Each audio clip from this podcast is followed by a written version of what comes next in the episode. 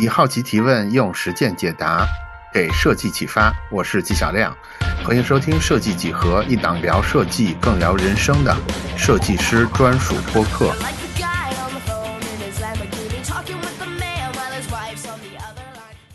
今天我们邀请到的呢，是我们的一位听友，叫二一，然后他的本名呢，就让他自己来介绍。现在就把话筒给到婉瑜，让他来做一个简单的自我介绍。嗨，大家好，我叫婉瑜，我在网上的名字叫二一。然后，然后那个为什么邀请到二一？就是哎，我待会儿叫二一还是叫婉瑜更舒服一点呢？你你觉得？叫婉瑜吧，叫婉瑜就行。对，就为什么邀请到婉瑜的原因呢？是因为那个跟婉瑜是在这个小宇宙播客上面碰到的，就等于婉瑜那个收听咱们的这个播客之后呢，就做了一些留言，然后，然后就在留言区我们两个聊了几句，就了解到说婉瑜应该是工作了一小段时间，然后现在在德国留学，然后学的叫。这个部分待会儿婉瑜自己来介绍好了。对，反正总而言之，现在是在德国留学，然后这中间呢就会有很多跟所有留学人一样的问题，比如说自己在异国他乡的问题，也有很多不一样的问题，是因为大多数的留学生应该都是那种大学呃读研或者是考大学的时候，那个时候去留的学。这婉瑜的情况还是略微有点特殊的，所以呢，这是我们想聊的第一个话题，就是留学里边的一些。呃，感受啊，等等之类的，我觉得两提供两个价值给大家吧。一个是，如果大家也也有类似的计划，想出国留学，尤其是尤其是去德国留学的话，婉瑜可以给到很多第一手的资料。另外一个呢，也是一个更通用的话题，就是你即使不留学，其实很多时候你也是独自在异国，就是离开你的家乡的，其实情况是很类似的。当然，你在国内会更好，更稍微好一点，但是有的问题也是相通的。我觉得这个也是可以给大家启发的一个点。后面再聊什么话题呢？我们现在先卖个关子，或者说我们待会儿聊的过程里边看能不能浮现出什么话题来。我们先就先以这个留学的话题开始，怎么样，婉瑜？好啊，好啊。呃，那那婉瑜可以就顺着顺着那个，比如说就从大学毕业，从大学选什么专业为起点开始聊。到现在为止，因为我我个人是特别好奇的，因为因为在我看来，就是尤其是学设计这些专业的，基本上一旦工作之后，就很少回去再去进修了，更何况还要出国去进修，这在我看来是很好奇的。所以，嗯，大家好，我我其实我的经历蛮复杂，也蛮特别的，所以，呃，我现在出现的各种各样的一些思考和问题吧。我的时候，我读的其实不是设计，我我读的是车辆工程。车辆工程，好，车辆工程是个什么专业呀？对，就是它是机械类的，就是它每次我跟大家说我读车辆，大家说哦，你设计汽车呀？不是，就是去讲发动机的结构。其实它是车辆制造，就是发动机的结构啊，底盘的结构啊，呃，就是它是机械类的。嗯，我。高考嘛，正常的高考，然后到到同济大学，到同济大学以后，呃，我当时也有两个梦想，小时候有两个梦想，一个是走创意类的工作，我很喜欢艺术，很喜欢画画这些的，我就想去。当但是当时他年小了，而且在国内，我觉得在大学之前，其实你都没有什么机会去真正的去了解到一个行业到底是什么东西，只是在某概念说我想做这类的工作。但是大家都说，当时的环境就是大家说你学艺术能搞什么？就是，然后我妈妈说，你看你画画老师那么，你以后想跟他一样吗？嗯，我说，呃，那我倒也不很不是很想。然后我当时成绩也比较好，所以我就进了同济。进同济，我说那我就走我另一个梦想吧。当时有一个专业是，就是中德工程学院，这个学院你是可以出国，你的第四年是可以去。他学制是三加一，第四年可以去德国留学。因为当时，嗯，我一直想出国看看，所以呢，我就选了这个学院。这个学院下面分三个专业，我选了汽车专业，因为觉得汽车很酷一点。然后呢，到了本科毕业，到德国毕业以后，我就精神不太正常了，我就觉得这个论文写的我是不想不想再读这个专业了，但是我还是努力的毕业了，因为我一直的想法可能就是这种好学生思维吧，就是你既然干了，你就把它干好，别人能干好，我也能干好。但是期间就一直非常的挣扎，就是总是比如说我去同济的建筑学院，我去各种地关于我梦想的地方，我都会情不自禁就想哭，就是觉得精神不太好，因为我。一边要花很多的精力把我不太喜欢的事情做好，一般一边我要接受我不可能再去走另外一条路了。所以到本科毕业，我甚至当时的汽车的实习我是在保时捷做的，就是这个机会也特别的难得，就是在德国的保时捷，也是当时的那段经历让我让我其实点醒了我，让我觉得我将来可能不会一直在汽车行业工作。然后当时我就想回国，回国我 gap 了半年。gap 了半年以后，我又被所有人说服了，说你有一个本科学历，你没有研究生学历，你能干什么呢？然后继续去德国读了一个汽车电动车，当时已经已经新电新能源了，我升了一个电动车的研究生专业，然后把研究生读完了。然后呢，研究生读完了，我又觉得不行，我还是想做创意类的工作。所以我又回国工作，当时是疫情，二零年疫情，我就回国工作了。工作完以后，我觉得 OK，我我现在觉得我可以去申请一个 艺术设计类的专业，然后我就才来这里读设计。所以很曲折，很很很很不一样的一条 孤独的路。所以目前的这个设计专业是什么设计呢？现在他在德国叫视觉传达。然后每个学校叫的不太一样，有些学校侧重它，但是他们传达的词叫做 communication，就是嗯，都叫视觉沟通。有些学校叫传达设计，就是都不太一样，但是总的意思差不多。啊，我你可能不太知道答案，就是它跟国内的视觉传达专业有什么异同？你可能也没有办法回答这个问题，因为你没在国内上过视觉传达的专业。但我内的。呃，来自视传专业学生的作品大概是差不多的，但可能里面的一些教教课的，我只能说我我在上一些什么课之类的，嗯，就是跟我想象的真的不太一样，复杂程度比我想象的至少增加了两倍以上。所以，同济大学的这个汽车管理专业，车辆汽车服务工程当时叫汽车服务工程。汽车服务工程这个专业，我认为它是一个理科的专业，对吗？所以你是个理科生是吗？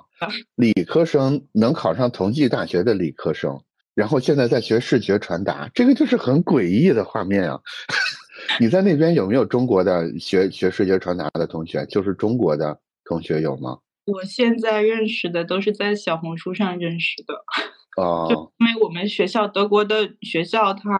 大多数都是小而精，大多数我们学校只有几百号人，一个专业每年只收三十个人，所以我们这基本没有中国人。所以你不太知道，就是我我刚才为什么觉得很奇怪，就是单从考学难度上来说啊，我不是说我不是说视觉传达或者设计就更容易考，但是相对怎么说呢，文化课弱一点的人才会选择走设计这条路。然后，最弱的那些人可能选视觉传达这条路，因为我就是这样的，因为我就是这样的，就是我我文化课，我我印象里就是我文化课，我现在也不好说是多少分了，因为那个不太有年代太久，不太有参考的价值。但是我文化课也一般，但是就放在视觉传达同学里边，就属于非常好的 文化课那一类了。这个我觉得很奇怪哈。然后汽车服务工程之后，然后就。电动车的研究生，然后去保时捷实习了一年，然后又 gap 了一年，然后学的这个电动车研究生是吗？然后电动车研究生毕业之后有工作吗？有有，我当时疫情二零年，然后我回国了。当时德国的疫情特别严重，本来是想的，但是觉得不太安全，大家都不戴口罩。等于国内的电动车企工作了一年是吧？我回国没有。去工作，我不想。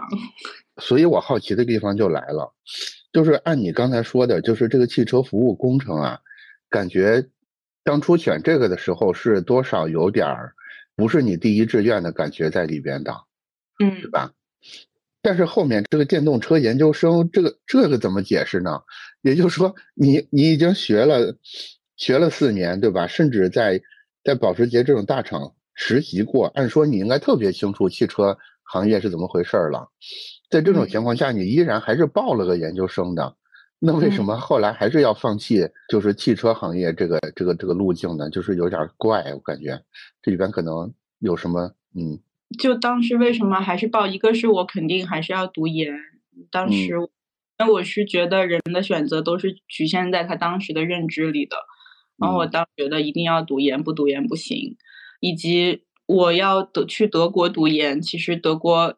德国读研是没有办法选专业的，就是你必须读你本专业的研，到专业读研，所以你可以稍微跳一点，像我从机械跳到电气，其实我是从机械跳到电气。但是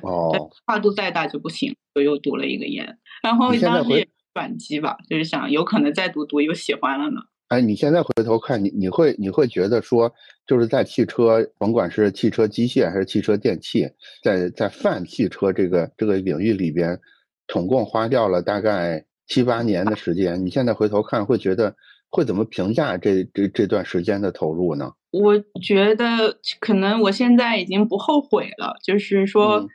也就是说一度有后悔过是吗？就觉得可能是在浪费时间，因为如果我把这些时间花在我真正热爱的专业上的话，我肯定能比哼哧哼哧的往走得更远。但是我现在又一度接受，就是一度接受了，就是所有发生的事情肯定有它的必然性。怎么说呢？现在在设计的学习里面，我也尽量去想怎么去不要把原来的这些东西丢掉，所以这个也是一个点。因为因为实际上玩的传达类的方向可能更偏文科，就是什么心理啊、社会啊类似的。对。但是要结合我以前的专业的话，我能想到的大概就是汽车的界面设计，然后或者说企业里面他们需要的一些一些设计，嗯。但是这个路在我来看，它又比较窄，所以这也是我现在，比如说我现在，我现在做每一个项目，我有很多项目是可以自选主题的，在学校里。那我每一次可能都要去想，我到底是要选一个跟汽车有关的项目，然后以后更好找工作，还是我选一个只是我喜欢的项目？这些选择都很都很难。嗯，我倒觉得未尝不是一个坏事儿，因为因为怎么说呢？因为你这个路径跟绝大多数人都不一样，所以他更可能 在这个路径上长出截然不同的东西来。我觉得，我觉得是这样的啊。然后就是我个人很好奇那个问题了，就是你刚才提到说我真正热爱的专业，你是怎么认为，或者是你有什么办法找到你真正认为的专业的，以及这个专业就是你目前学的这个视觉传达吗？你能确定 这件事儿？就是你怎么确定的？因因为这个问题好像是所有人，甭管你在什么岁数，可能五十岁以下所有人，包括我在内，都会都会有这个疑问。就是 我们特别喜欢说，我特别热爱什么东西，我喜欢什么专业，但是你究竟怎么发现自己，或者怎么验证你自己能喜欢这个专业呢？嗯，我现在我我这个对于这个问题的想法其实变了好几遭，就是在我从。上大学到现在一直在变，所以，嗯，正因为它一直在变，我没有办法在上大学的时候就退学，或者说在中途的才去就去选，而是等了八年才去选。所以，我现在这个时刻的感受是我人没法确定这件事情，就是我没法确定这件事情，我只能说，我热爱的东西就是我投入越多，我抽到的正反馈越多。我相信我喜欢他越多，那他就是我可以去做的事情。但是他有一个，就是我觉得他就是滚雪球。但是他有一个最初的雪球，就是我小时候可能学了画画，然后我当时有一个语文老师，有一个画画老师，他们是一对夫妻，他们是我觉得是改变我人生最大的一两个人。因为我小学的时候是一个默默无闻的人，然后后来。然后也有霸凌啊这种情况，就觉得人生没有什么希望。然后后来三年级的时候来了一个新的语文老师，然后他就觉得我，他就让大家都写日记，所以我写日记的习惯从那个时候保留到了现在二十多年。然后他就给大家评分，然后说大家写的好不好，然后他就突然就是觉得我写的很好，然后当时我觉得啊，原来我写日记写的好，然后我就开始爱上写作，到现在一直写作。好，后来去他老师那儿学画画，然后他老师觉得我画画画的很好，然后我就啊，原来我画画画的好，然后我就一直就是这两个东西就是一直滚雪球，可能是最开始让我觉得我有价值的事情。然后呢，后来。但是我没有办法相信它是我的热爱，包括我的父母，包括周围环境都在告诉我说，你当你把你的爱好变成工作，你就不爱它了。然后你能想象你一直喜欢他吗？你好多事情都是三分钟热度，所以正因为这些声音在我身边，我没有办法在。那些可以决策的时间，立马回去说，我不要了，我我以前的东西都不要了，我不在乎我成绩好，我然后社会环境都是艺术生，都是，其实我觉得这个这个东西就很错误，因为因为艺术生他它也是一种能力，它没有什么，它就是不需要文化课那么高，然后然后为什么文化课高低就是排序人价值高低的唯一标准呢？我觉得这个就很就很奇怪。嗯，但是我没有办法改变社会，所以，所以当时我就一直在怀疑这个东西到底是不是我的热爱，我到底能不能做一辈子。然后现在我的答案就是我不，我不能确定。但是只要我是做这件事情稍微比其他事情要开心一点，稍微比他其他事情能投入一点，我不需要那么大的那么大别人去逼迫我做这件事情，我可以自己去搜很多信息。我不会自己去看汽车杂杂志，但我自己会去看设计杂志。那可能这就是我的热爱，就是一直在变动，但是我就是觉得这个自自发的为他投入这件事情，可能就是一个最重要的一个点。你说到这儿，我我有一个问题想问啊，就是你现在学这个视觉传达做呃专业，包括你的同学在内，大家之前都是需要一一段时间绘画的练习的吗？就包括考进来之是需要考画画的吗？在德国是这样子，每个国家不太一样，在德。艺术设计类的院校基本就是也是只教艺术或者设计的美院，然后呢，入学是需要考试的，是需要作品交作品集，需要考试，需要面试，呃，需要一四个坎儿。然后，但是区别是，他们对手绘能力的要求不是很高，就是他们更看重你在画什么，你为什么要画这个，你的想法是什么，是不是跟别人不一样，是不是看到了这件事情不同的角度。而不是他画的，就如果你交一个特别完美的素描作品集给他，他们是不认可这种东西的。嗯嗯，也就是说，还是要求你画画，不过他们从画画里更多的是观察你的思考，而不是观察你的所谓画画的功力如何，对吧？对的，对的，这个是纯设计专业，就是美院画画的纯艺术专业，可能就是更更。着重你的技更偏技术一些，嗯。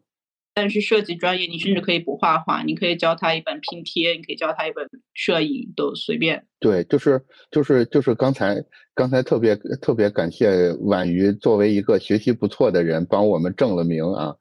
真的就是为什么，尤其是尤其是在某乎，就是。之类这些平台上，因为那边学霸比较多嘛，就大家一说起这个呃艺术生来说起学艺术学设计的来，就带着一种优越感，就是啊你们这帮都是高考考不上的，然后然后怎么着怎么着的。我觉得，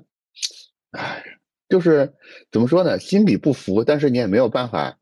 反驳这个事儿，因为事实好像确实就是就是这样。但是我希望未来未来会有比较好的变化吧，随着这个。人工智能的学习能力把学霸们都灭掉之后，大家可以重新思考一下，究竟作为一个人什么才是最重要的吧？所以真正热爱的专业，呃，目前隐隐约约学的是视觉传达，但是也没有办法那么笃定的说这个事儿。我觉得其实这个状态是是一个对的状态，就是 就是这个事儿它其实就是很难想清楚，以及我个人感觉啊，这里边你提到了一点，就是正反馈。假如说我们以此为切入点的话，似乎是可以用一个养成的办法，把一件事硬生生的把它变成一种你热爱的专业的。你比如，你就让自己更容易获得正反馈。对，其实时间长了，你就会沿着自己的设计，就是忘了这个，忘了这个这这条路是自己规划出来的，反正就越走越顺。对对，但是这里边肯定是多少是有点直觉，就是我做什么事儿。感觉更省力，以及这件事儿也就是同样同样做两个小时这件事儿。可能做 A 事儿，我两个小时之后就累死了；做 B 事儿，两个小时之后，我觉得我还能再做两个小时。对，有时候有时候是有这种感觉的。然后，嗯，对，那那我们就进下一个话题啊，就是目前在在那边究竟是个什么感觉呢？尤其，呃，我，对，就是在那边留学具体的感觉是怎么样的呢？跟阶段、跟周围的人、环境这些区别影响都非常的大，因为在。读本科、读研究生和现在给我的感觉是完全不同的。虽然都是在德国，如果你身边有中国人，有至少一个中国人，你的生活就会好一些，而且你们的可以生活就会好一点。但是我这边是周围基本我每天只能说德语，而且就是你的界限，就是当你没有办法表达出你真心里真正想说的话的时候，整个人就是有感觉有套一个笼子在你身上，嗯，然后。没有人能真的理解你在想什么。就生活方面，其实省你有足够的金钱来源的话，其实没有什么问题。你想买什么都能买到，唯一就是你想吃什么吃不到。但是这个你有精力可以自己做，没有精力就很惨，因为吃什么对要对别人对我的影响会很大。我今天就饿。我压力还很大，我就想点个外卖，然后还没有，我只能自己做。我做我还要走走二十分钟，走到超市去，再拎二十分钟拎回来，然后做饭做一个小时。我就觉得，就是这种小事会压垮你。但是除此之外，生活没有什么问题。其外最重要的还是文化差异，就是文化差异可以总结为一个词，很简单，但是它其实就是涉及到你你的所有的。方面，你的生活、事业、你的情感，所有的方面。那一个词是什么词呢？啊，文化差异。哦，文化差异，我就还挺无法想象，就是我现在生活在一个环境里边，周围其他所有人的文化都跟我都跟我不一样，因为我从从来没经历过这种画面。想一想也确实挺难受的，尤其是一件事儿，你明明知道，但是你就是没有办法很。很很完整的传达给别人的时候，一是干着急，没办法那种感觉，对，是是是挺奇怪的，哎，但是你你原来大学第四年的时候，那那个时候在德国那段留学就还好，对吧？那时候是有很多中国同学的。对，我是第一次去德国，和我的本来大学同学五个人一起去的。当时我们是德国各地，然后我们固定的朋友，我们就固定去去某个。地方旅游，平时也固定一起做饭，感觉跟国内没什么大差别，只是去在国外旅了个游而已。然然然后然后在学业上有有什么感觉呢？因为，呃，因为你还正好在理在理工类的专业学过，然后这边是艺术类的专业，就是而且都在德国，他俩之间有什么对比呢？区别非常的大，区别非常的。我在理工类的专业。都是基本都是大课，就是同学之间不会认识认识互相认识的，你都是自己选了课，然后你去上课，上完课各自走人，一个课几百，然后最专最关键的是工科是要考试，你其实最重要的是，而且德国的学制是这样，你每学期考多少门试是你自己定的，一般来说，比如读两年半，一学期你呃六门试差不多。但是有些德国人呢，他就比较佛，他可能一学期只考三门试，他就很轻松，然后他也可以挣钱，然后他他可能就要读四到五年。像我们中国人一般比较卷，就大家都都 一一年半到两年半就能毕业，嗯，然后这段时间就是你甚至可以一天都不用来上课，你只要把考试报名，然后最后那一天去考试，你就可以把你的学业 完成。这是那些理科的专业是吗？对对，这些理工科是这样子的。嗯，设计呢？设计我们一个专业三十个人，大家互相都认识，每天都去一样的课，然后要做小组作业。就是小组作业在我们学校是特别重要的。像我们这学期是最忙的一个学期，一共有六个六个项目，就是这个六个项目你要。都要找两两到三个德国队友去一起完成，然后你最后没有考试，你最后只是交交所有展示你的项目，办一个展，就每学期结束。然后呢，其他的区别可能也是跟老师的关系的亲近程度。像大学的话，你跟老师基本上你要问他问题，你不能在课后截住他。他说这是我的个人时间，你不能占用我的个人。然后你就给得给他发邮件约一个时间，说我下周的下周三下午四点能不能来找你问问题。然后，嗯，设计学院的话大更好一点，我们有一个在线的平台，然后你也可以随时找老师交流。哎，小组作业就说到小组作业哈，你会认为说不是你以为的那个问题，待会儿再问这个更难的问题，先问个简单点的。小组作业的问题是这样的，就是你感觉你们学校包括你们老师。就是教设计的这些老师，他们为什么把小组作业的作用，呃，把小组作业放在这么重要的一个形式上面？因为我为什么问这个问题啊？因为我这，因为我做，因为我做这个播客也做了一年多的时间了，我其实逐渐发现了设计这个专业它一个很核心，或者是设计这种工具它很核心的一个一个价值点所在。也就是说，其实它更多。其实它有一个很强的连接的功能，就是它跟别的专业有一个很大的区别，就是别的专业可能是更追求深度的，但是但是设计这个专业当然也追求深度，但是在追 但是在追求深度之外呢，它有更多的一种想要连接，就是把各个茧房给它打破的这种原始冲动在里边，这是我个人的见解哈。呃，你刚才正好说到你们那边。作业一个主要的组织形式就是小组作业，所以我想怀疑他们也是类似的一个见解。据你的观察，或者或者老师也好，或者或者学学学校官方也好，他们他们在跟你解释视觉传达或者设计是什么的时候，他们最常用的说法是什么呢？解释这个专业吗？嗯，对。嗯，他们基本上都有。各个学校不太一样，重点，因为有些学校更表达类的，有些学校更重视人文科技，所以但是基本上核心都会有沟通，就是他们这个词沟通，就是他的就是用你的各种技能、各种语言去完成各种人类群体或者说各种用户之间的沟通，嗯。嗯，是人和人之间的媒介和人之间的。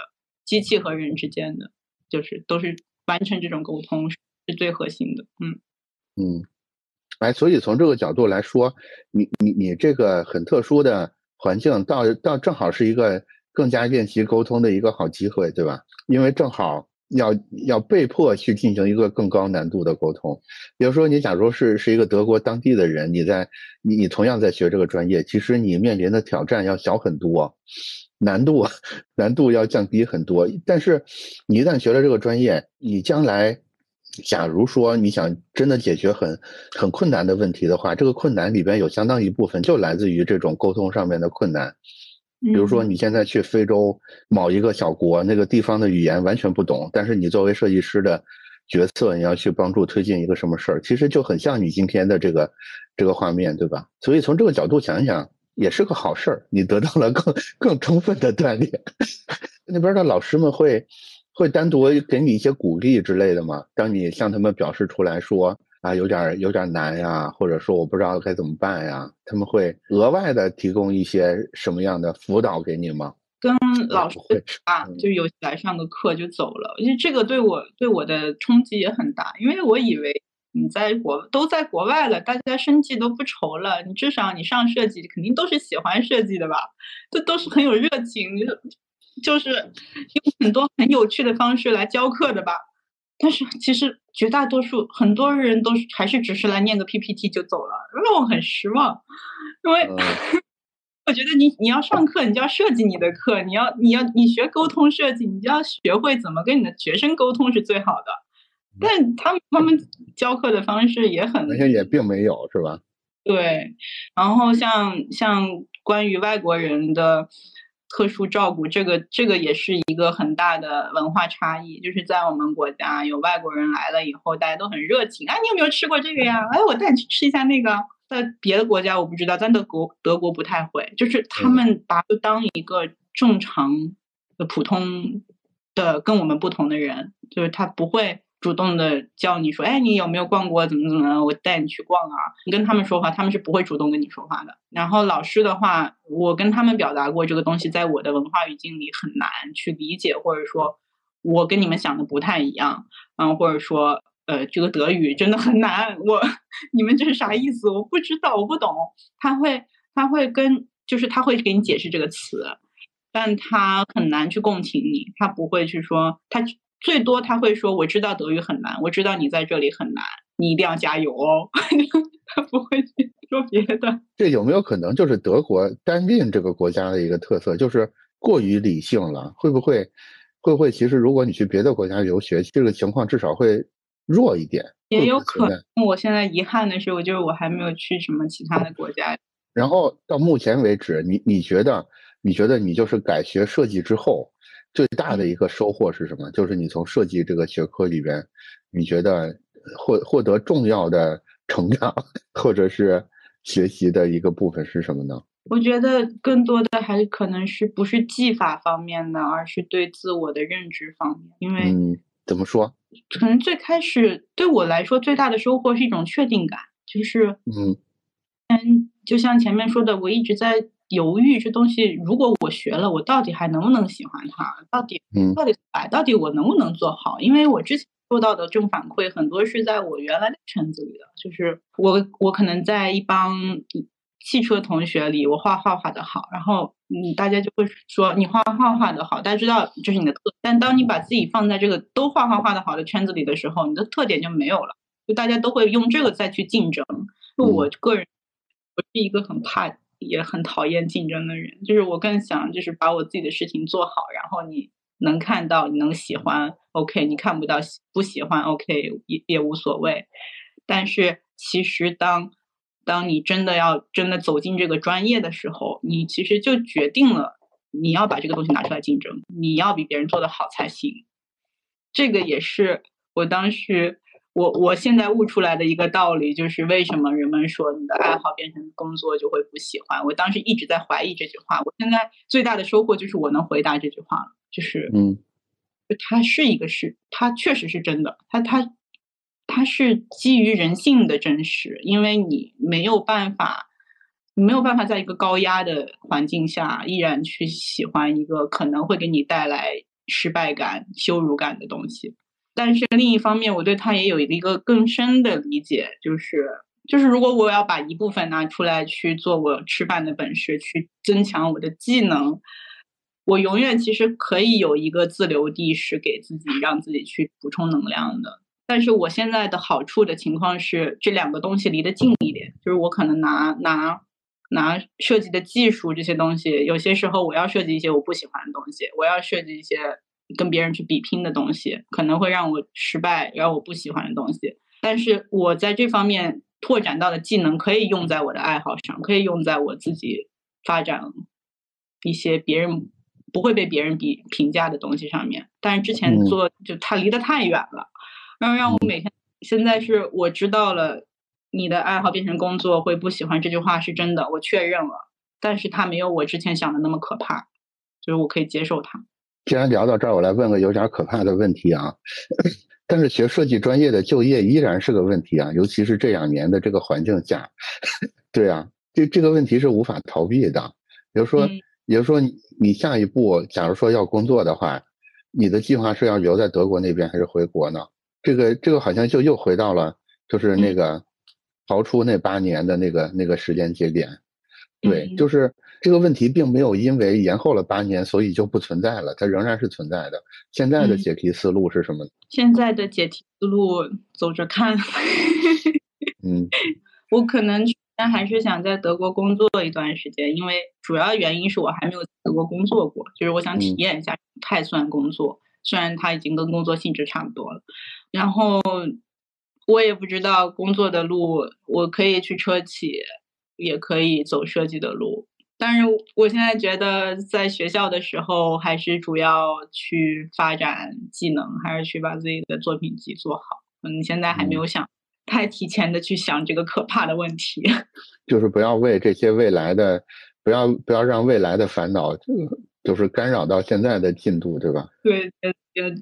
因为现在太忙了，就根本来不及。就是刚才你在说的时候，我有的时候有点分神。我不知道你能不能听见，就是我我家这边远处有一个有点声音，就是孩子他妈正在带我的女儿做作业，然后很生气，正在大声的训斥他。所以这个声音很大，以至于我刚才听你说的时候，经常被那个声音给拉走，有点有点分神。我为什么要说这个事儿？一方面是要跟听众解释，如果大家听到有一个女人生气的声音，这个声音是这么回事儿；另外一个就是还是想说一个感慨，就是。就是我真的觉得现在的小孩儿，当然我们都不是小孩了，尤其是你，你的情况比较特殊，你跟一般的，就是一般的留学生，我还可以说你是个小孩儿，但是你也肯定也不是个小孩了。但是我就说，如果你你是个小孩儿的话，真的中国最活得最累的这帮的，就是这个这些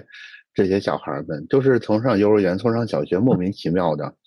做这么多作业，被家长被家长要求干这个干那个，然后去学一些在当时看起来很前途很光明的职业，但是真的值得吗？有的有的有有的时候想想，对，或者说不知道，我我也我也不知道怎么解答。如果能解答，对吧？我就去我就去那边救我闺女了。当然也不是救的问题，当然也是为她好啊。但是。因为因为这个竞争，我们其实我觉得很少有人天生就喜欢竞争的，但是就是情不自禁的就要被卷到这个这个事儿里边来，尤尤尤其是在婉瑜身上还发生这种，就是要要因此去选去花花很长的时间去试各种各样的事儿，是不是喜欢？我甚至觉得这个视觉传达也未必就是你真正将来会最喜欢的那个事儿。我觉得，我觉得好的一面是这些经历肯定都给你留下了一些什么东西，嗯，有可能不是那么，不是那么直接的体现在找工作上，但是我相信每个，就是你学每个东西，它底层，尤其是这个东西底层的那个思考方式，我觉得这个东西是，除非你身临其境，否则你是没法想象到的。这个肯定是个巨大的价值，也就是说，并不是没用。但是反过来说呢，从功利主义的角度看起来，也确实就是效率不是很高，不是家长们希望的那种，对吧？就是我用快速的时间去 去上岸，然后就就去发财，然后就怎么怎么怎么就走上人生巅峰。对我个人会觉得，有时候这个是可能是未来的一个主流的方法。就是你学的东西跟你干的事儿越来越没有关系，或者说你要花更多的时间在这种不确定的状态里边，要要习惯自己在不确定的状态里边。反正就我个人而言，这是我觉得我从设计这个专业里边能学到最多的东西。就是我觉得，我觉得设计这个专业于我而言，我最大的一个收获就是他在不停的训练我自己怎么去跟这个不确定性很高兴的跟这个不确定性相处。因为尤其是家长们或者是理科专业，他对不确定性是极度厌恶的。嗯，对他，他觉得一一秒钟都不能浪费，一分钟都不应该浪费，对吧？你看那些高考工厂，就是那些那些高考的学生们就知道。但是，但是这不是世界的现实啊！世界的现实就是总是在发生各种各种各样的不确定性。所以，当不确定性发现的时候，我觉得，如果你真的做过一段时间设计的话，你看到不确定性的时候，会有一种隐隐的兴奋在里边。你会觉得说，啊，原来还有这种可能性，就是好像又可以玩一下了。然后这里边似乎可以憋出来一个什么样的大招出来，就是你能切换到这个心情上来。但是如果你没有没有设计相关的这些经验的话吧，你就会觉得特别的不安，你就会觉得说所有的不确定性都是不好的。嗯，有了的话就会就会好一点。估计我估计婉瑜现在还没有做，没有在设计这个岗位上真的工作过，所以这块可能体感还不是很体感还不是很强啊。但是但是，我觉得这个专业绝对没选错，对，是可以的，是可以的。你你你多花点时间感觉感觉，视尤其是视觉传达，还是还是非常好的一个专业了。我我在学的过程中，我就觉得这个专业设置吧，就有点紧了。就是我可能只是对我对产品设计也有兴趣，我对嗯我对插画，我对所有，就是我觉得他们都是一个大类，就是大家只是用不同的工具去做一样的事情而已。但是当你我也是这么认为。但当你要选一个专业，你必须要选其中的一个，让我觉得就很很无聊。在德国也有这样的设计专业，叫集成设计，在日本好像也有，就是他就是自己选课进去。我当时也申请的时候也被这样一个学校录取了，然后当时这个我现在所在的学校，我听说它比较出名，也是对我当时的认知限制了，就它比较出名，然后呃公司都很喜欢，因为他们做的东西非常的 clean，非常非常的实用，就是你直接你看，直接可以拿出去呃售卖产品的话，然后就是非常的。完成度非常的高，但看其他德国学校的作品，它就很实验、很艺术。我觉得啊，出来能干嘛？能找着工作吗？然后我就说算了，想尝试一下那个集成，但是我还是选了这个。然后我来了以后就发现，啊，我好像还是想更想实验一点，因为只有你在学校的时候，你有机会去没有成本的实验。就是就是国内国内至少这段时间就是对 AI 相关的。话题是很热的，尤其是设计设计师相关，甭管是就业也好，还是还是未来怎么跟 AI 共处也好，或者 AI 工具的发展也好，都很关注。我想知道德国那边现在是个什么状态呀？刚出来的时候也非常的热，就是德国人一般是比较慢热的，对这种科技类的东西，他们信用还是 疫情以后才开始 普遍用起来，之前都在那数硬币掏钱，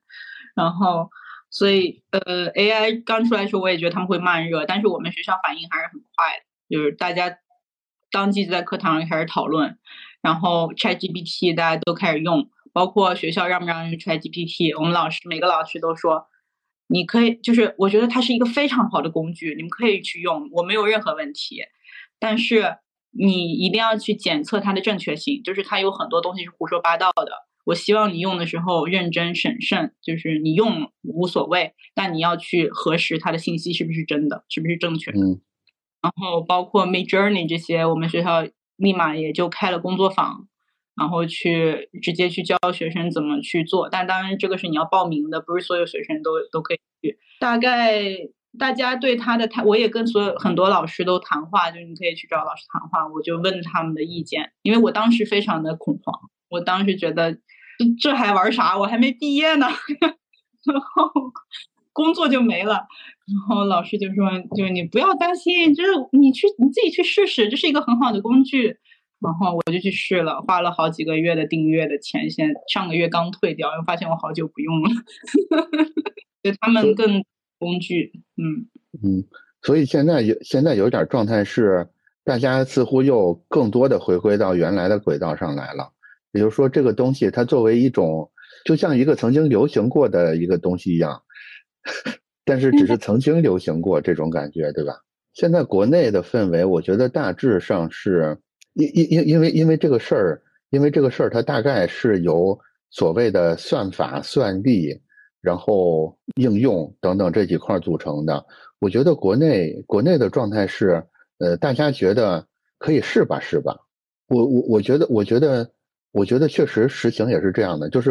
就是美国是超超一流，然后中国可能跟在后面，但是已经差了，已经差了可能十年的差距了。那其他国家可能就差得更远，可能第三名跟中国又差出十年的差距来。大概现在基本上是这么一个画面。所以国内国内的这些科技公司也好，或者是相关的人也好，那个心态就是觉得，一方面觉得我努努力似乎也可以抢到这个。一个一这个这个这个头把交椅这种位置，从而在下个时代里真的成就一番大事业。另一方面，又发现越追越远，怎么也追不上，就是就是这么一个心态，就是又想卷，又又又经常在这中间打退堂鼓的状态。它不像别的，它不像别的，比如说比如说德国等等之类的，它可能很早期就发现说，呃，我是不太可能成为这个叫啥呀，奠基的这种。这种平台的，那我就就等着你们跑出输赢来，我就管应用，或者是我我我就在你们的平台上去做就好了。我也没打算做 Facebook，对吧？Twitter 我也不做了，我就用 Facebook 之类的东西就完了。但是，对我觉得由于这个心态的不同吧，所以国内还是有一定的热度的，就是大家大大小小的公司都在号称做自己的大模型，什么这个那个的，尽管。其实这里边百分之九十九也并不是真的大模型，但是大家也都爱这么说。我个人真的会觉得说，将来真的要怎么，真的要学会怎么去跟机器沟通。就是你刚才说到那个沟通那个话题，真的是一个很重要的事儿。我觉得，我觉得现在各个专业都需要开一个这方面的研究，就是我这个专业怎么去跟机器沟通，然后去跟机器协同，怎么去做这样的事儿。因因为因为我自己关注这个事儿也比较早，你你听我博客，你知道对吧？其实我大概前年的时候就有。就有注意到这个事儿了。当然，那那个时候就完全就是一个花边新闻一样的事儿，就跟外星人传说类似，类似感那那种那种感觉的事儿。我当我当时就感觉这个东西可能是有点大的。我会觉得说，我我会觉得说有点苦于现在找不到一个很好的或者很权威、很完整的渠道去学习你究竟怎么去跟这个人工智能为代表的这些机器。去一个更好的沟通，但是我自己多多少少的试了一些，就是 Midjourney 也好，或者 Stable Diffusion 也好，嗯，我我能感觉到这里边有巨大的帮助，尤其是那个 SD，就是它是真的能能帮每个人都训练出来一个属于每个人的，你叫它数字分身也好，你叫它召唤兽也好，你叫它助手也好，对，就所以我觉得大模型估计最后就是。美国那几家公司中的某一个，就是 Open AI 也好，或者是 Google 也好，甚至是 Apple 也好，最后大模型肯定就是这几个中的一个了。我觉得其他人都不用都不用试了，百度可能有一线希望吧。但是大模型上面长出来这些小模型是存在巨大的机会的，就是我刚才说的那个东西，就是其实你真的可以训练出来一个你的分身。我我我的理想的一个设计师未来的工作形态。可能是类似类似这么一个状态，也就是说，设计师还是花更多的时间，真的在真的在做一些看起来特别不着边际的事儿，比如说我去真的挑战一些真正很难的事儿，就是我刚才刚才说的，比如说咱们去非洲解决一个一个当地什么样的问题，就是这个难度就大到像你现在这样，就是自己在。一个完全的异国他乡，一个一个同族的人都都没有，然后文化差异巨大。就是设计师应该在这种工作场合里解决这种问题，同时，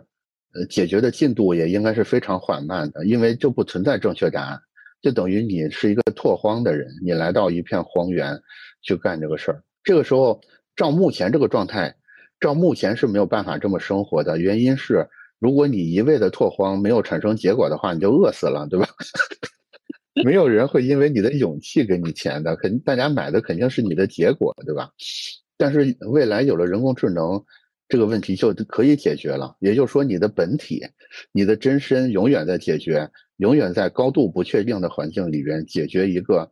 没有正确答案的超难的问题，这是你本体在干的事儿。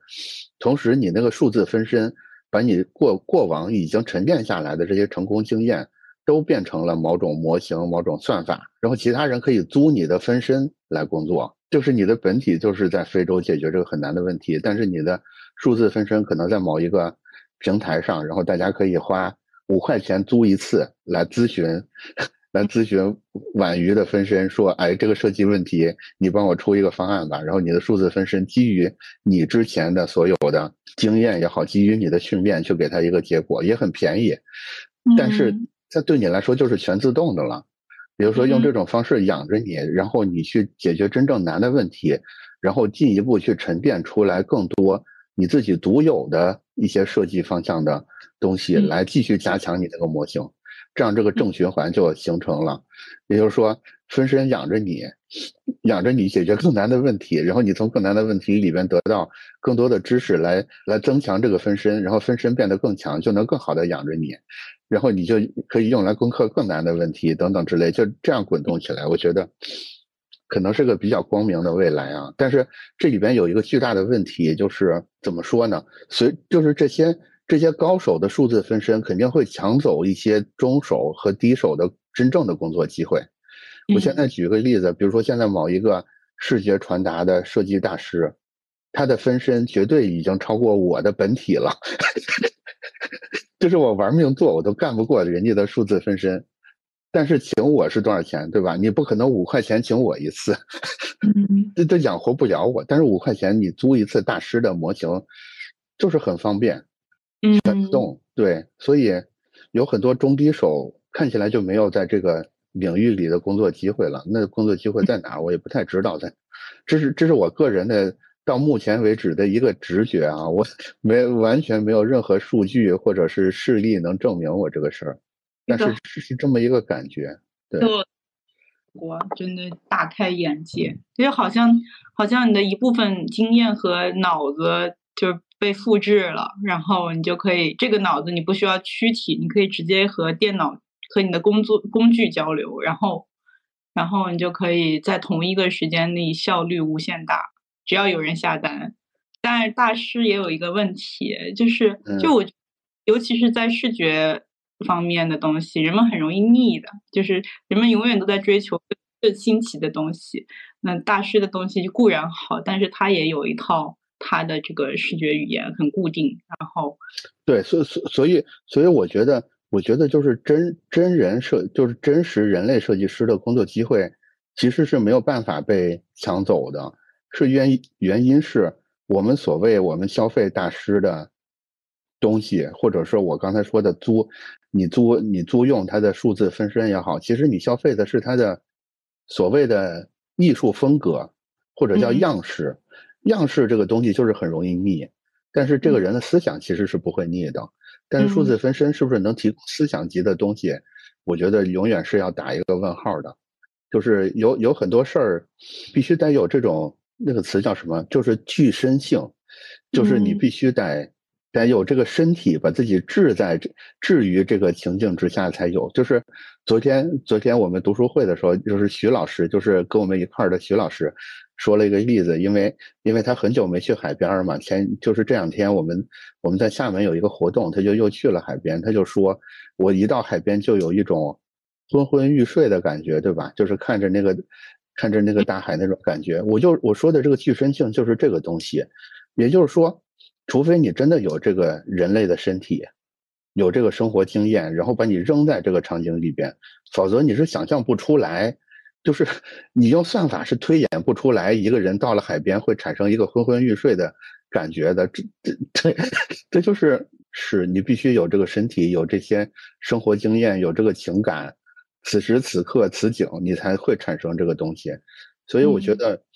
就是就是大师真正伟大的地方可能在这儿，就是他们是可以帮你营造出来一个，或者把你带入到一个那时那刻那景的这个这个场面里面去的。但是，但是它一旦被样式化了，它一旦被模型化了之后，其实它就快速贬值了。嗯，就是就是比如说它能提供某种情绪，然后你只要每次听这个音乐，你就能获得这个情绪。其实你听个十次八次，你就免疫了。但是大师本身是，大师本身是不会让你免疫的。就是你假如让一个大师给你演奏，他早晨、中午、晚上面对一个小孩儿跟面对一个老人，他的同一首曲子，他演奏都是不一样的。嗯，对，是。所以我觉得真的真就是真正的高手的工作，其实肯定不会被剥夺，反而会变得。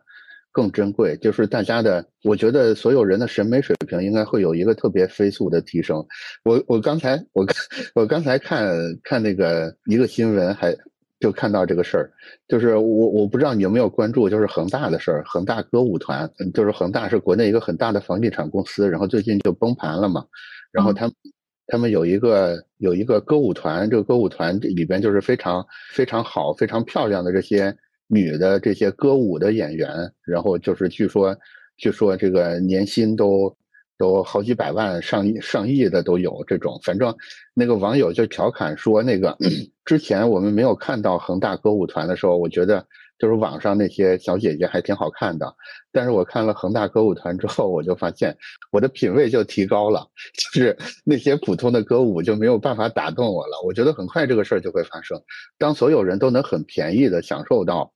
这些大师的分身提供的服务之后，大家其实你原来没有分辨能力，是因为你没有吃过好东西是什么样。嗯，一旦你吃过好东西，哪怕这个好东西是预制菜的形式给你吃到的。你也是吃到了更好的东西，你品味自然而然就会快速上升起来。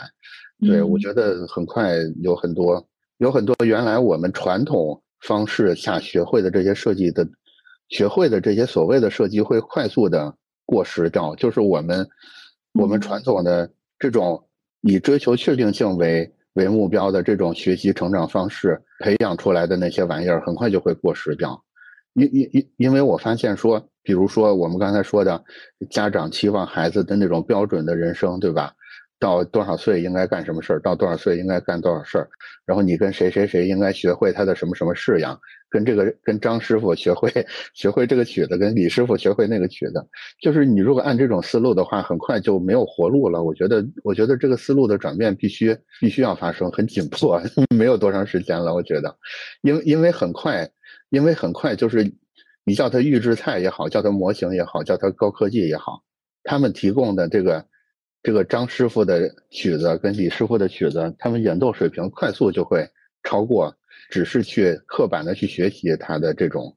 程度。所以，所以我觉得你选的这个专业是这个专业转变绝对是对的，因为设计绝对是在这里边能起到一个这个叫啥呀，先锋带头作用，挺好的。我觉得，我觉得设设计设计这个专业特别好玩。哎，另外还有还有一个我很好奇的问题。就是你们的小组作业或者你们的工作坊，你能相对完整的描述一下这整个组织过程是怎么样子的吗？或或者跟跟国内有什么区别？就不用说区别了，你就直接说一次典型的小组作业，你们会用什么方式来进行吧？小组作业基本大概前三次课是理论课，就是我们这节课要干嘛，不，比如传达设计肯定会学的，呃。杂志设计吧，无论你是我们有一门课是杂志设计，呃，这门课你可以选纸质的杂志，或者说网网页形式，你可以自己选。然后他就第一一二三节课可能就教你基本的就是设计设计基础排版这个怎么弄，那个规则是什么，然后大概这个流程是怎么。然后第三节课就告诉你，我们我们这学期的任务是呃完成一个嗯杂志，然后主题是。大主题是什么？这个是我不太学喜欢我学校的一点。这个时候，这个时候已经分组了吗？就是理论课的时候已经分好组了吗？哎，这个也是我想哭的一点，就是德国人抱团的，德国人比我们中国人怕孤独多了。就他们属于那种一帮人在开 party，一帮人互相两三个人在聊天，只要有一个人落单了，他们一般提个啤酒站在那儿，然后只要有一个人落单了，他们就就不行，他一定要下一秒。再找一个小组钻进去听他们，嗯，你们在说什么？哦，对对对对对，就是他们很怕孤独，比我反正要比我怕。我之前觉得哇，他们好 social 啊，现在现在我突然顿悟，是他们其实更怕孤独，他们怕落单，他们一定要抱团。然后，所以像小组作业，基本上第一节课他们就已经关系好的在一起了。这个也是，就是我。我现在以我绕了一大圈，然后我在德国的学校学设计，跟这些，当然我上的是本科，因为我没有办法直接转研究生，所以我的同学都很年轻，这就导致说他们的认知还是比我来说要低很多，就是他们要幼稚很多，就是他们像选选这个专业，可能有一两三分之一的人是喜欢，三分之一的人是我不知道我要干嘛，我要试一试，我喜欢画画，我要试一试，我将来可能不干这个。所以你跟他们很难同频。我可能做一个项目，我就要去查很多资料，我想把它做得很好，我想倾注我的所。他们就是啊，我我没有时间，我今天还要去见朋友，就是。所以，而且他们组队也不是说哦，这个人的能力和我可以匹配，可以和我互补，然后我们可以组成一个很好的团队。很多人就只是说。我跟他关系好，所以我跟他组队。所以很多人其实最开始第一节课，他们就自己已经组好队了，因为他们本来就是朋友。像到第三节课真的开始组队的时候，可能只有落单的人在互相找队友。嗯，大概是这样。然后老师基本上给你教几节理论课以后，剩下的一学期的所有课十几次都是绘画，都是都是只是讨论，就是你每一次下课以后，你要去和你的队友自己商量时间，自己去把这个东西给进度。然后至至于是什么进度，都是你们自己定的，老师也不会去卡进度。然后之最多中间有一个有一个中期汇报，然后大概这个时候大家会把会把进度调协调到一个一个进度上，然后到最后就是展览，就之之间再没有其他课程了，只有每一次的汇报和答疑。所以所以这个小组一般的规模就是两到三人，三到四人。对，两到我感觉这里边其实其实怎么说呢？你从组织的角度是是需要有一些角色的划分的，对吧？比如说这个人他就更多的去做画图的部分，那个人更多的去做资料的部分等等之类。就是这种角色的划分一般是怎么达成的呢？就是刚分完组，大家集中商量一下谁来吗？基本上像我到现在为止合作过的四五个组，每个组可能不一样，他们的工。像我合作过的组，基本上最开始的想法脑爆环节，很取决于这个组里面有没有一个有领导力的人。但是基本因为他们不干事儿。我不是一个很喜欢领导的人，我一般都是听大家的。但是他们不干事儿，我只能我觉得太乱了，我只能说，我们现在能不能一个人提出一个方案？因为因为你要跟他们在桌子上讨论，你说不过他们，他们他们就是说我。白色就是白色好，因为白色怎么怎么样。那另外一个人就可能说，我就是觉得黑的好。这个小组作业的最大的一个坏处就是你们最后可能给了一个灰色的东西，但是这个灰的不是任何一个人喜欢的。嗯。但是你们给灰的，因为没有一个一大家都不觉得白的好或者黑的好，所以基本上你达成分工是中间到了你们的 concept，你你们的这个这个。模型嗯概念已经确定的时候，就是没有那么多想法的时候，大概就是更会画画的人会去画画，更会编程的人会去编程。但是最都是很混乱的，最开始就是在桌子上大家讨论，就是说有什么主意啊，全都丢出来，然后就吵架，就很多吵架。就基本上我听说过的小组小组里面，基本上是很多都是从头吵到尾。你觉得吵架不好是吗？我觉得有意义的吵架好，但是很多。就只是我喜欢这个，你怎么能不喜欢这个呢？我在这儿要提出一个相反的观点，我倒觉得，我倒觉得刚才描述的这种氛围挺好的。你知道更可怕，你知道更可怕的一个事儿是什么吗？更可怕的一个事儿就是，假如说你在国内，你在试图也做这么一个小组作业的话，可能有可能会发生一个截然不同的另外一件事儿，就大家都不说话，就是我不同意你，但是我也不说话。就是从第一秒，整件事就是冷对抗，你不觉得？假如说这个画面更恐怖吗？挺恐怖的，但是为什么呢？就是我们可能就是更更含蓄内敛一点，就是我们不太愿意公开表示出对对对什么人的不不同意，因为会觉得很失礼。但是其实其实，尤其是年轻的小孩，大家心里边又又挺有自己的想法的。就是一方面我不能失礼，另一方面我又要维持自我，然后我们又特别容易想很多，对吧？我这么说会不会他就不开心了？然后谁跟谁关系挺好的，我是不是一说就会导致这三个人都讨厌我等等之类？就是琢磨，就是快速的把脑子用在一些真正没用的事儿上。就是你刚才说的那个，我喜欢白色，但是我没有能力很很逻辑的说清楚为什么喜欢白色。我我觉得这个仍然在正确的路径上。就是我仍然在讨论一个真正，我仍然在绕着这个题目讨论，但是有可能，有可能在别的文化环境之下，它就会变成一个更奇怪的事儿。对，或者说，或者你跟服务你服务企业的时候，你说我们现在去一块讨论一个，去做一个脑报吧，我们讨论一个一个什么事儿吧，然后所有人就把都把眼睛看向了在座职位最高的那个人，然后那个人就是可能不经意间瞟了一下绿色。然后大家就哇，绿色好，太棒了，就是它，不是更恐怖吗？这不是更更恐怖吗？但是我为什么觉得就蛮好的？因为我觉得这个才是，才是怎么说呢？你作为一个实战型设计师，真正真正厉害的部分，因为因为因为设计这个事儿，就是呃，很多时候我们是以项目为单位的嘛，就是为什么用小组作业的形式，也是这个原因，就是。你在不同的项目里边，完全碰上各种各样的人，以及甭管什么样的人，大家都是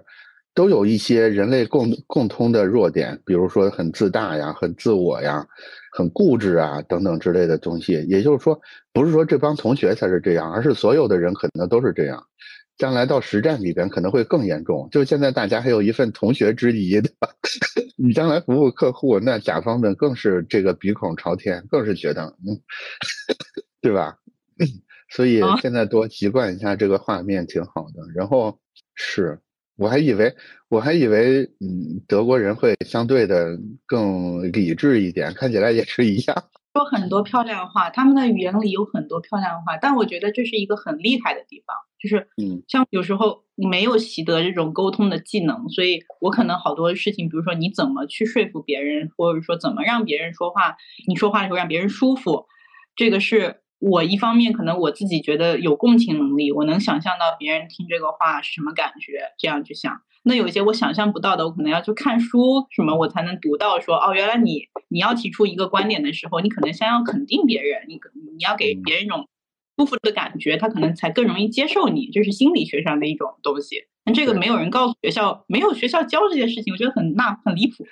就是应该教的，这个是最应该教的东西。其实哦，呃，就可能我自己看书我才能习得。那但是，呃，他的语言设置里面，他的 small talk。里面就自然的带这些东西，所以最开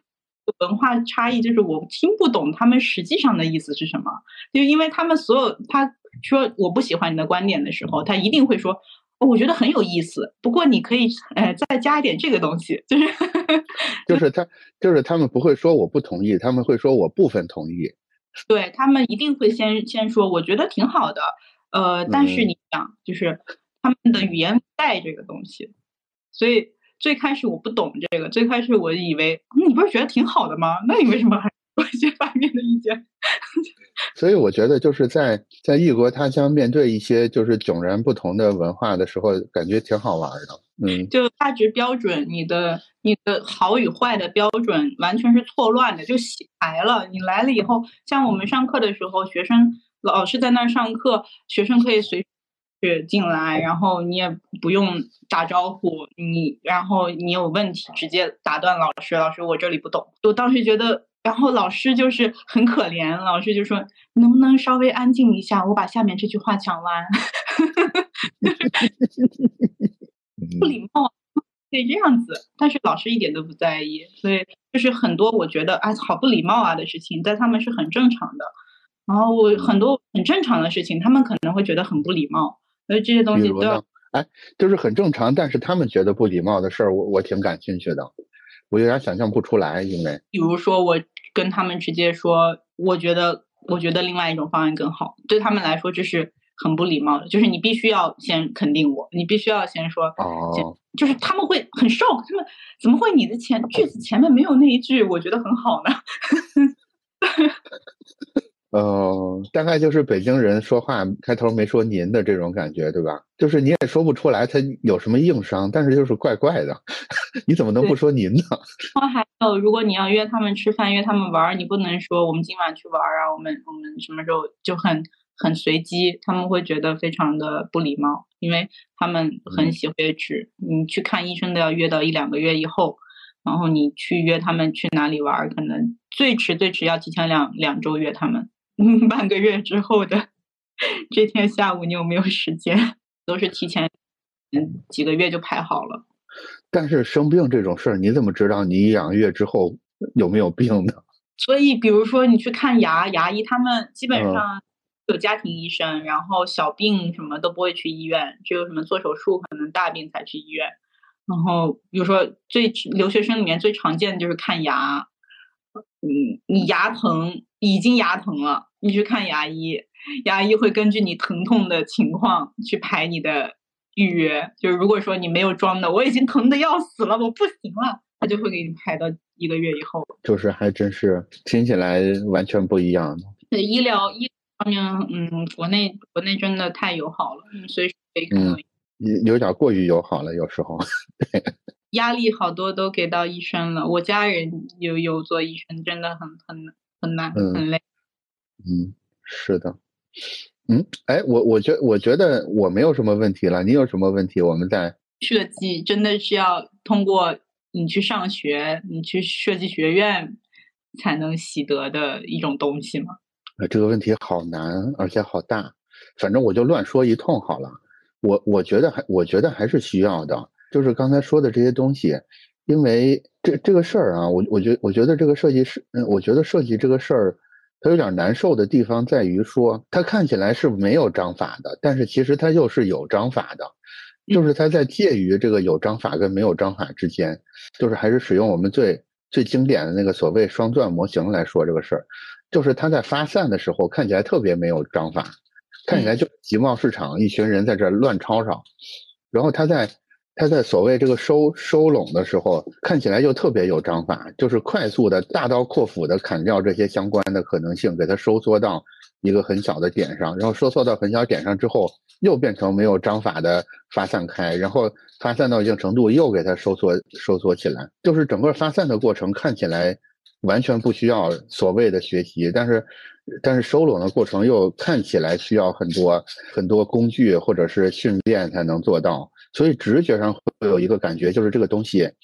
仍然是需要在学校里边学的。另外还有一点就是，尤其今天跟你聊完之后，我有这个感觉，就是国内外其实所有的教育。其实大家都有一个背后都有一个东西，就是它都是为工业生产准备的。它要设置这个专业，是因为在工业生产的链条里边需要稳定的这方面的格式化好的 所谓人才供应给他。对，这个也是为什么要存在这个要在学校里学的原因，就是你必须要拿到那个证书，才证明你被格式化好了，才能被很舒服的安装进这个链条里边，才能。在这个让让这个链条始终保持很很顺畅的滚动，我觉得其实可能更舒服的方式，你如果老听我的播客，你应该也能感觉到，我其实隐隐约约一直在鼓吹智能时代 等等之类的东西。我觉得传统工业生产方式可能已经接近尾声了，未来这些螺丝钉或者格式化好的东西，有有相当大一部分是完全可以被人工智能啊等等之类的这些工具替代的。就是你不用再让人先让人类去去提供这个供应了，到那个时候，我觉得可能更舒服的方式，更舒服的学设计，或者是研习设计的方式，可能是像中国的这种私塾或者是师徒，呃，这种感觉，就是一个一个师傅带着三个徒弟，就真的像这些这些古代的大侠呀，什么什么医生啊，反正就是手工业者这种状态。就是每个师傅都有一些不传之秘，对，可能会到那种氛围里边。但是也就是说，我觉得这个东西始终还是需要有人带的，因为你自己要琢磨透太难了。呃尤其是有很多事儿，你必须是在务实的过程里边才能有有契机去琢磨透的。也就是说，你书本可能再多，你也没有用。就是就比如说我们刚才说的那个小组讨论那个画面，对吧？就是所有人都看向领导这个画面。就是就是，除非你真的碰上过这个画面，否则你是想象不出来的。人人竟然还能这，但是你实际操作中，你就会发现，大多数时候就是这样。这种时候究竟怎么破这个局，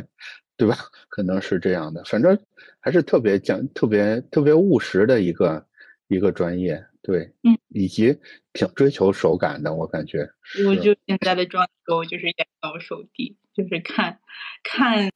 很多。作品觉得哇好棒，然后或者说看完以为自己自己也可以做类似的风格了，但是真的拿到一个项目上手才发现，就是都很难，就是任何事情都没有它看上去那么简单。其实，嗯，对，就是我我个人很喜欢原研哉嘛，就是就是很多它的设计，我不知道那那期公开课你听没听啊？就是它的它的很多设计里边就有这个问题，比如说他帮。小米做那个 logo 就把一个直角变成圆角，就收了人家好几百万，对吧？就看起来特别流氓的，就特别无厘头的一个事儿。但是怎么说呢？你往深处想一想，其实那个东西真的就是最优解。说它可以做一个更大胆的设计，但是但是一定会对小米造成造成破坏。其实你的目的不是要不是要挥洒你作为设计师的艺术才能，你的问你你的职责是帮这个企业走在相对正确的路上。我我甚至觉得他就不改圆角，他都可以收着两百万。原因是什么？就是我告诉你，你是没有错的。我我特别喜欢，我忘了是国内哪个咨询公司就说的那个话，说我可以给你提供这个咨询服务，但是我咨询服务的内容有可能是你什么都不用改。对这也是很有价值的。是啊，你就你花几百万买一个什么都不用改，其实。看起来我什么工作都没做，但是你你一时冲动乱改一通，有可能造成更大的损失。这几百万对你来说根本就是忽略不计，对一个大公司来说，对，所以很多很多时候是这样的。反正反正我觉得沟通啊、说服力啊，什么去感染别人的能力，还是还是挺重要的。我觉得你还真真是可以好好珍惜一下这个这个机会，看看能不能。能不能在语言文化都不通的情况下，仍然能感染动他们？那你再回来再做这些，就等于 hard 模式你玩你都能通关的话，你到 easy 模式就更更得心应手了。对，就主要就是拿着新手的新手装备玩 hard 模式，因为一次要。这个才更好玩嘛！我今天最大的一个意外是我以为老师还还是还是会挺挺好奇以及挺鼓励这个异国他乡的学生的，好像也并没有。这个是我最意外的地方。很意外。嗯，因为因为照我照我们，假如说有一个有一个什么很少见的国家来的，就是比如说我们学校的第一个来自。尼日利亚的留学生，那我们得多重视他呀，得得多多觉得这个得把这个这个孩子照顾好。嗯，是。其实我们我们中国人非常好，非常人性里非常美美的一点，就是我们真的很开，很愿意去去了解外面的世界是什么样的。像德啊，很多在我们学校的人，他们只是因为这个学校离他们家近。所以他选这个学校。你要说，哎，你来中国玩啊？他们说，哦，那太远了，好远啊！他只能想象自己去法国或者意大利玩，就他没有办法想象自己去更远的国家。世界的尽头就在铁岭，是吧？那种感觉。对，也有，就他们的人的多样性非常的丰富。就有有些人就是穷游全世界，就是在家待着，就没有，就大家互相之间不会去过问你的生活，不会去说你怎么还不结结婚，就。或者说，公司在招聘你的时候问你什么时候结婚，什么时候生孩子，这是犯法的，就是你告诉他们，对他们没有资格，对他不能问你这些问题，就这些都是非常重视隐私、个人问题。当时小黄车这些没有在他们这儿流行起来，他们觉得你要跟踪我去哪，我不我不愿意。啊，对，所以隐私是一个在德国非常。非常大的问题，以及版权这些东西在这边非常非常敏感。我们学校自自己展出的作品，老师也会非常强调，你不可以用那些不可商用的东西。这个也是 AI 可能在那边发展的比较慢的原因。至少到目前为止，我觉得 AI 有很多东西都是以牺牲版权为代价换来的。嗯，AI 我也有自己一个感受，就是 ChatGPT，或者说最主要是 ChatGPT 吧。